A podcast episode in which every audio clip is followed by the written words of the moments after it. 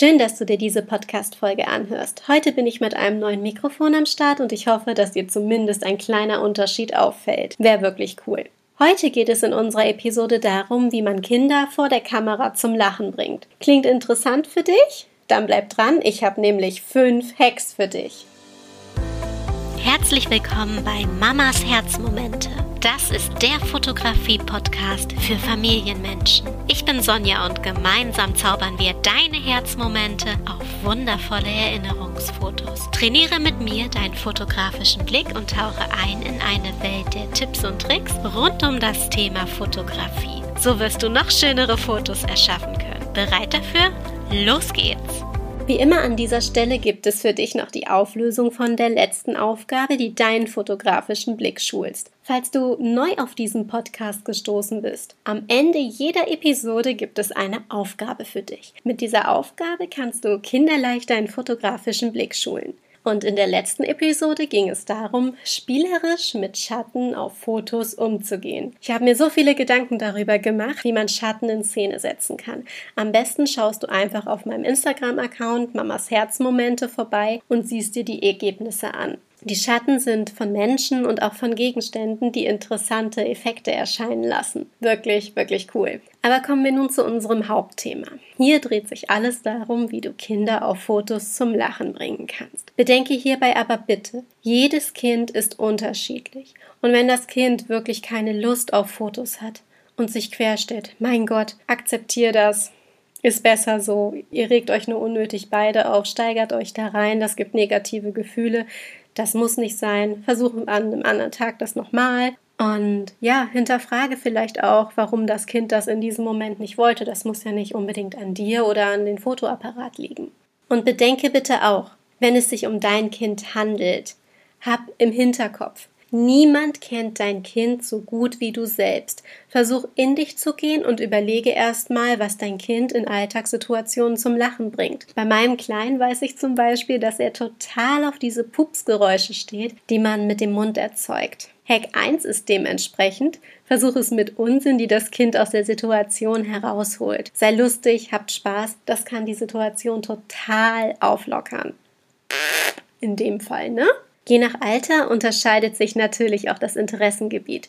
Am Anfang waren vielleicht noch Quietschis und Stofftiere der Renner. Aber eine Zehnjährige wirst du damit wohl kaum beeindrucken, mal ehrlich. Logisch, oder?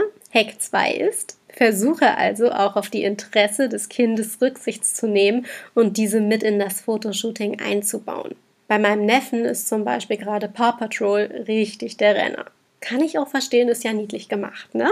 Hack Nummer drei ist besonders für ältere Kinder gut geeignet. Bezieh das Kind direkt mit bei der Planung ein. Wenn du schon bei meinem Instagram-Account vorbeigeschaut hast, weißt du, dass ich sehr gerne Shootings mit Plexiglasscheiben mache. Das heißt, ich dekoriere die Plexiglasscheibe und fotografiere von oben hindurch und wir liegen drunter. Das heißt, du hast wie einen realen Rahmen geschaffen, ohne Bildbearbeitungsprogramme zu brauchen. Und diese Plexiglasscheiben sind ideal, um sie mit Kindern zu dekorieren. Da kann man sich richtig bei austoben.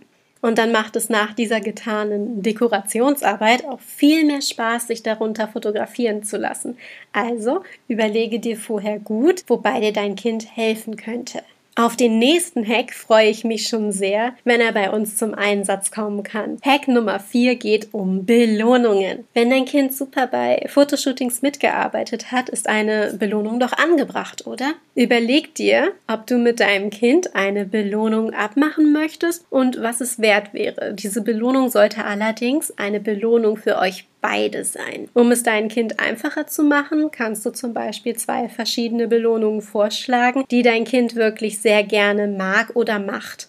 Meine Ideen wären da zum Beispiel gemeinsam zur Eisdiele zu gehen und sich einen leckeren Eisbecher zu gönnen. Das kann natürlich je nach Alter eine halbe Stunde Fernsehen sein, wo du dich dann selbst ausruhen kannst. Wichtig ist, dass es sofort danach einlösbar ist und nicht auf einen anderen Zeitpunkt verschoben wird. Dann erinnert sich das Kind nächstes Mal daran und hat im besten Fall ja gleich positive Emotionen damit verbunden, weil die Belohnung danach direkt einlösbar war. Wenn das Belohnungssystem bei deinem Kind gut funktioniert, probier das gerne mal aus. Vielleicht verbessert es die Stimmung. Ein Hack habe ich noch für dich. Hack Nummer 5. Erinnerst du dich, wie du früher als Kind gekichert hast, wenn du dir bildlich einen Witz vorgestellt hast? Ich habe neulich erst wieder gelesen, dass besonders Grundschulkinder auf Flachwitze reagieren und sich kringelig lachen. Dazu habe ich noch eine Frage an dich. Was ist grün, glücklich und hüpft übers Gras? Eine Freuschrecke!